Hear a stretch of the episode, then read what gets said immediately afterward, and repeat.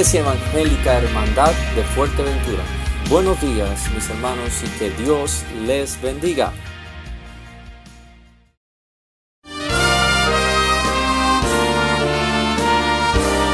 Presentamos La Buena Semilla, una reflexión para cada día del año.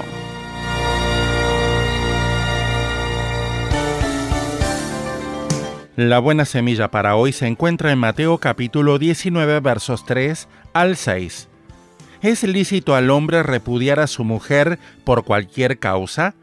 Jesús respondiendo les dijo, ¿No habéis leído que el que los hizo al principio, varón y hembra, los hizo y dijo, los dos serán una sola carne? Por tanto, lo que Dios juntó, no lo separe el hombre. La reflexión de hoy se titula El matrimonio, una unión definitiva y exclusiva. Lamentablemente nuestros primeros padres escucharon la voz del diablo que ponía en duda lo que Dios les había dicho. La duda y la desobediencia destruyeron su confianza en Dios y los condujo a acusarse mutuamente mientras Dios deseaba su bien. Actualmente muchos matrimonios terminan en divorcio, sin embargo el plan de Dios no ha cambiado. Hoy como antes, Dios desaprueba los divorcios y las parejas que se forman y se hacen según sus propios caprichos. Para Dios, además, las palabras fornicación, relaciones sexuales sin estar casado, y adulterio, infidelidad hacia el cónyuge, no han perdido su sentido, aun cuando no las utilicemos mucho. Recordemos que Dios reservó la sexualidad en el marco del matrimonio y cualquier desborde es pecado. Ver primero a los Corintios capítulo 6 versos 9 y 10. Cada uno tenga su propia mujer y cada una tenga su propio marido. El marido cumpla con la mujer el deber conyugal y asimismo la mujer con el marido. La mujer no tiene potestad sobre su propio cuerpo sino el marido, ni tampoco tiene el marido potestad sobre su propio cuerpo sino la mujer. Primera a los Corintios capítulo 7 versos 2 al 4. ¿El hombre es más feliz dando libre curso a sus fantasías? No, al contrario, siembra sufrimiento donde Dios desea su felicidad. Pero ninguna situación es demasiado difícil para Dios. Él perdona a quien reconoce sus errores pasados. Las consecuencias quizás subsistan, pero Dios le dará la fuerza para adaptar su vida a la voluntad divina. Para escuchar este y otros programas, le invitamos que visite nuestra página web en labuenasemilla.com.ar.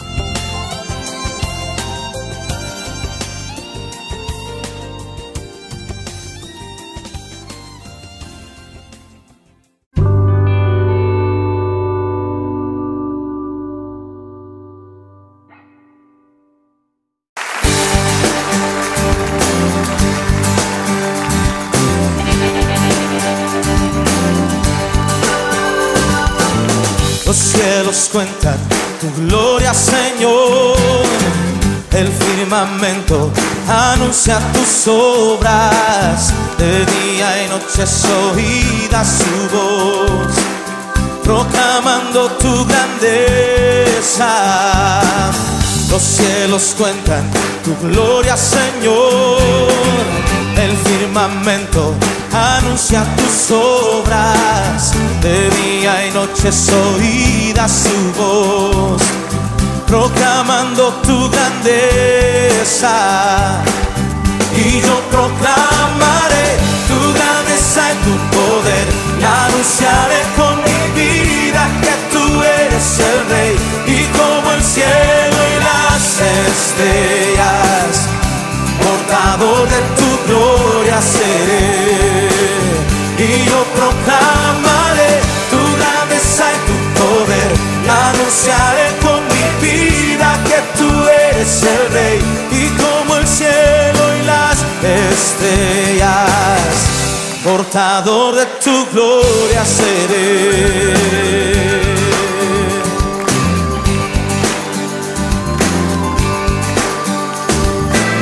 Los cielos cuentan tu gloria, Señor. El firmamento anuncia tus obras. De día y noche oída su voz, proclamando tu grandeza. Los cielos cuentan tu gloria, Señor. El firmamento anuncia tus obras de día y noche oída su voz, proclamando tu grandeza.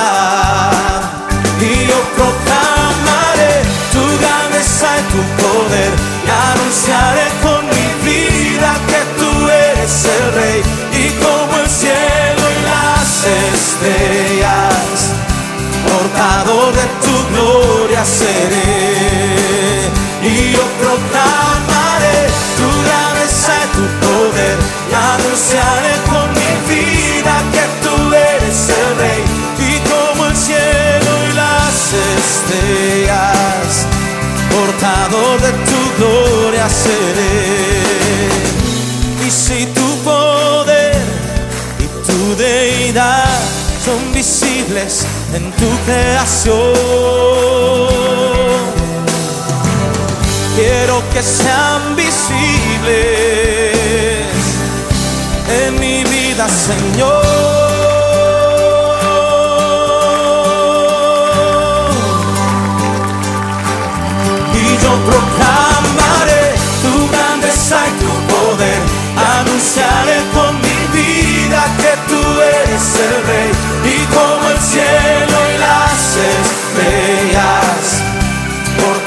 같은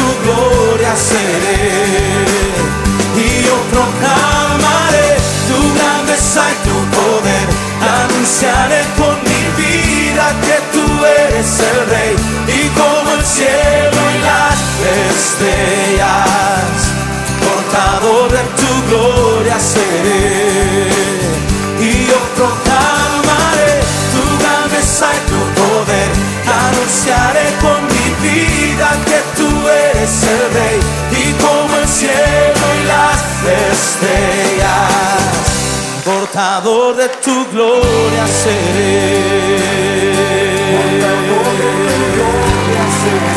Sí, Señor. Oh, oh. Sí, Señor. Ahora decláralo conmigo. Yo quiero ser portador de tu gloria. Yo quiero ser portador de tu gloria.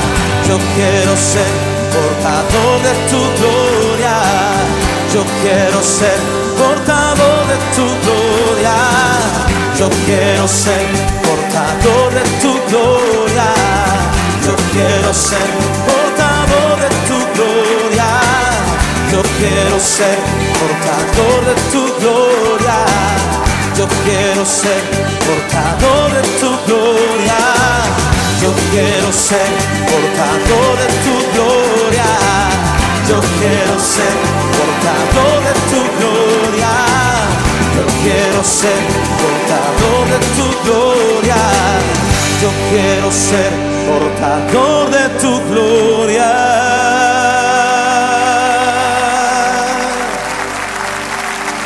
Sí, Señor. Débele fuerte ese aplauso a Él.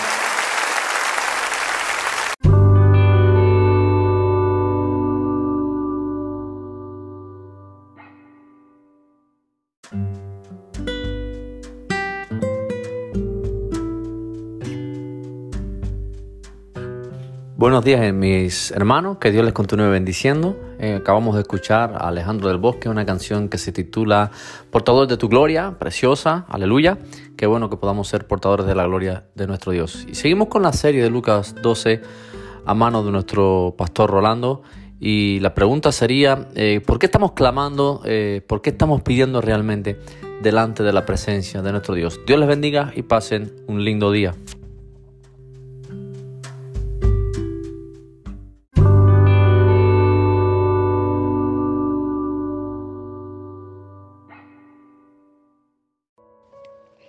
Bendiciones mis hermanos. Eh, continuamos con Lucas 12. Nos habíamos quedado en el versículo 13 al 15, donde hay una persona que se le acerca a Jesús eh, con el propósito de que Él hiciese justicia, ¿no? Eh, para que Él repartiera, ¿no? Equitativamente, a favor de Él quizás, la herencia, ¿no? Eh, que la tenía, parece, su hermano en mayor cuantía, como sea. Las cosas de este mundo, las cosas materiales, las posesiones, ¿no? Estuvimos tratando sobre esto, ¿no? Y que Jesús le dice que Él no está aquí para ello, para ser juez o partidor. Y entonces eh, el Señor profundiza más. En el versículo 15 dice que eh, que nos guardemos ¿no?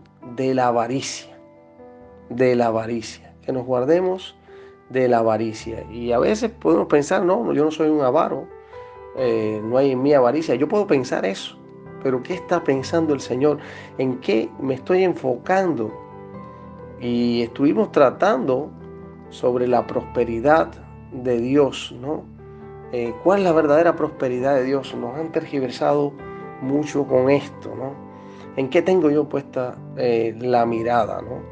¿En qué me estoy enfocando? Eh, ¿Por qué estoy orando? ¿Por qué estoy viniendo a Jesús? ¿Por las cosas espirituales, eternas?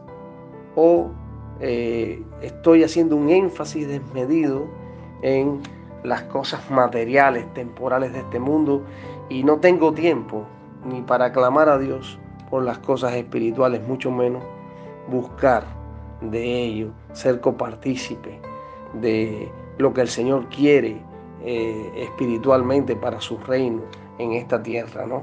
Hasta que Él venga por su iglesia. Entonces, eh, estuvimos tratando sobre eso también, ¿no? De eh, buscar primeramente el reino de Dios, su justicia y las demás cosas vendrán por añadidura. Estamos de pasada, hermanos, realmente, en que eh, cuáles son nuestras prioridades. ¿no? ¿Están acorde con lo que Dios quiere realmente que sean nuestras prioridades? Y eso tenemos que preguntarnos nosotros mismos y, abrir nuestro corazón, Señor, mira, y Él sacará la luz, como dice al principio de Lucas 12, ¿no? para que nosotros eh, nos pongamos a cuentas con Dios y nuestra manera de pensar tiene que estar renovándose, como dice la palabra, constantemente. Y esto es en esa relación íntima, mis hermanos, a la cual estamos exhortando constantemente. El Señor habla de que nos guardemos de toda avaricia. Entonces ahora, en el versículo 16, comienza el Señor a tratar con sus discípulos acerca de, a través de una parábola, para profundizar más en este tema que le dio por pie este hombre. Y dice la palabra, en el versículo 16 hasta el 21, también le refirió una, una parábola diciendo, la heredad de un hombre rico había producido mucho y él pensaba dentro de sí, diciendo, no consultó con Dios, hermanos, ni nada de eso. Y esto tendemos mucho nosotros. Y él pensaba dentro de sí, diciendo, ¿qué haré? Porque no tengo dónde guardar mis frutos. Y dijo, esto haré, derribaré mis graneros y los edificaré mayores, y allí guardaré todos mis frutos y mis bienes. Y diré a mi alma, alma, muchos bienes tienes, guardados para muchos años, repósate, come, bebe, regocíjate, porque Dios le dijo, pero Dios le dijo, necio, esta noche vienen a pedirte tu alma, y lo que has provisto, ¿de quién será? Así es el que hace para sí tesoro y no es rico para con Dios. Eh, es tremendo, mis hermanos. Eh, no hace mucho estuvimos hablando con el dueño del local de Puerto Rosario y el hermano Gabriel, el pastor Gabriel, eh, trató ah, sobre este asunto, sin mencionar estos versículos, pero trató sobre este asunto con el dueño. ¿Has atesorado? ¿Vive todavía este hombre hablando de lo que posee, de lo que tiene, de lo que ha alcanzado? Y que está satisfecho con todo lo que ha alcanzado, pero quiere tener más todavía. En el estado físico está, la salud que tiene, pero eso es lo que me hace, a mí me, me satisface, decía más o menos este hombre. Y Gabriel lo llevó a esto, dice, tarde o temprano te vas a morir. ¿Y para qué es todo esto que tienes? Mira, ¿para quién? Para tu hija, esta te lo va a derrochar, te lo va a botar, va a acabar con todo eso. Y él decía, bueno, eh, eh, yo lo sé, y muchos me lo han dicho, pero la satisfacción de haberlo hecho, de haberlo logrado, etcétera, etcétera, etcétera. Pero todavía viven eso y ese es su Dios, porque se convierte en ser su Dios. Y, y parece que podemos ver como gente que se esfuerza y demás, y a veces nos podemos ver a nosotros mismos así. Pero ¿cómo me ve Dios? Quizás estoy siendo un avaro. Hay que ver cómo me ve Dios a mí y reflexionar sobre esto más en estos tiempos finales, los cuales estamos viviendo, con todas estas señales que cada vez se hacen más profundas, que habla de los últimos tiempos. Hermanos, Colosenses 3:5 nos habla y nos dice, haced morir, pues, ¿qué hay que hacer morir? ¿Qué tenemos que eliminar de nuestras vidas? ¿Qué tenemos que erradicar? Que no dé ni un aliento de vida en nosotros. Dice, lo terrenal en vosotros. Todo lo terrenal, hermanos. Todo lo que pertenece a la mentalidad de este mundo, a la filosofía de este mundo, a los placeres de este mundo, que no son conformes a la voluntad de Dios. Y habla ahí de fornicación, impureza, pasiones desordenadas, malos deseos y avaricia, dice la palabra del Señor. Y dice que es idolatría. Y la avaricia, que es idolatría. Hermanos, y sabemos muy bien por la palabra de Dios que los idólatras no heredarán el reino de los cielos. Y este versículo es tremendo en, Lucas 12, cuando dice, eh, así, el versículo 21, así es el que hace para sí tesoros y no es rico para con Dios. Estamos enfocados en las cosas de Dios, estamos enfocados en agradar a Dios, nos vemos realmente como extranjeros y peregrinos. ¿Qué Dios quiere que yo haga para este tiempo? ¿En qué tengo que dedicar mis fuerzas, todas mis energías? Eh, hermanos, le estaba hablando a los discípulos, le estaba hablando a ellos, una comunión estrecha. Pedro, haz esto, Juan, haz esto. El Señor nos habla, tenemos que saber hacia dónde vamos caminando para agradar a nuestro Señor. Porque cuando estamos agradando a nuestro Señor, que nos ha enviado a hacer cosas, a hacer lo que Él quiere que hagamos, viviendo enfocados en esas cosas, entonces que estamos agarrados a Él y estamos caminando con Él. De lo contrario no es así. Entonces realmente que tenemos la mirada puesta en Él y no tropezaremos, hermano. Porque es por fe, con la mirada puesta en Él, siendo guiados por el Espíritu Santo, no hay tropiezo. Pero cuando nos enfocamos en nuestro alrededor mirando, a veces para no tropezar con eh, lo que el Señor nos ha dado natural, nuestra vista, nuestro tacto, nuestro intelecto, es cuando tropezamos.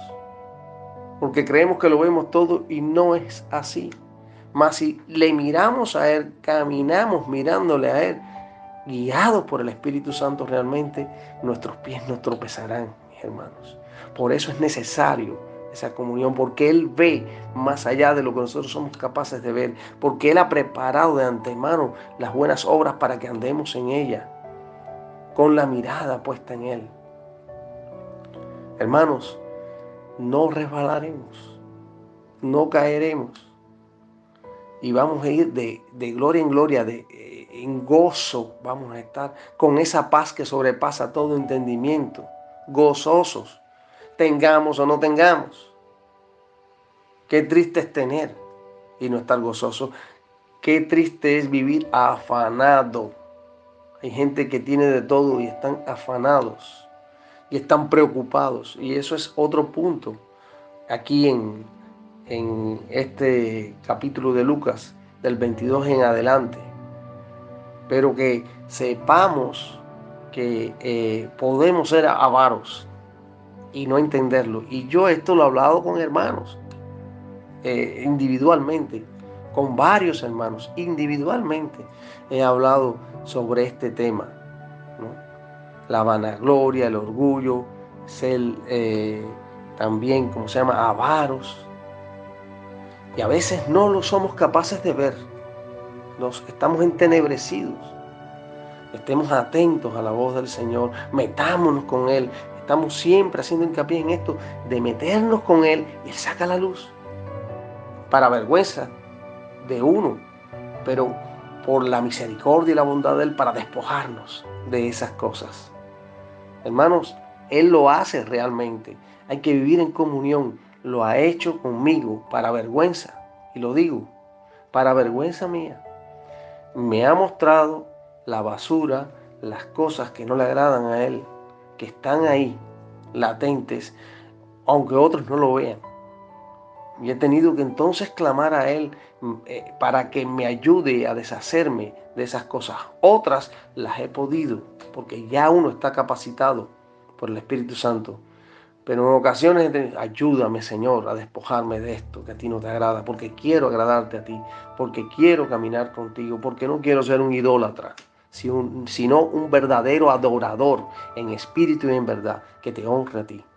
Mis hermanos, adelante. El Señor está con nosotros y es real. Que Dios me les bendiga.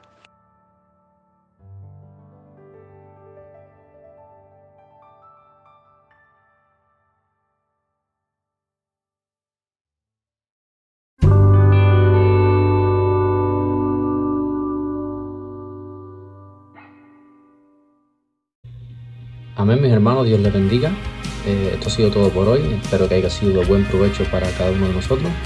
Somos Iglesia Evangélica Hermandad de Fuerteventura. Continúen con el gozo, no olviden de darle like, me gusta y compartir en las redes para que otros puedan conocer la verdad del Señor. Dios les bendiga y pasen un lindo día.